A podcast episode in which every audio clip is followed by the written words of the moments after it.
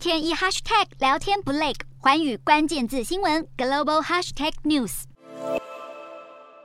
俄罗斯入侵乌克兰之后，西方国家纷纷对俄罗斯祭出经济制裁。不过，印度不但没有跟进，反而还大幅增加俄罗斯石油的进口量，从去年平均每日进口三点三万桶，到今年六月暴增到每日进口九十五万桶。让乌克兰外长不禁痛批，印度进口的每一桶石油都流淌着大量乌克兰人民的鲜血。对此，印度外长苏杰生辩称，政府有必要为自己国民的利益着想。不止印度，缅甸军政府发言人也表示，计划进口俄罗斯汽油和燃料油来缓解国内供应和油价飙涨的问题。第一批进口燃料油预计九月运达缅甸。受到石油出口量成长和天然气价格攀升带动，俄罗斯今年能源出口额预计将增加到三千三百七十五亿美元，和二零二一年相比还成长了百分之三十八，有助于莫斯科当局在西方国家制裁之下支撑经济。不过，分析师表示，西方制裁对俄国各产业的经济冲击程度不一，对石油产业或许影响不大，但对汽车、科技等产业却造成灾难性影响。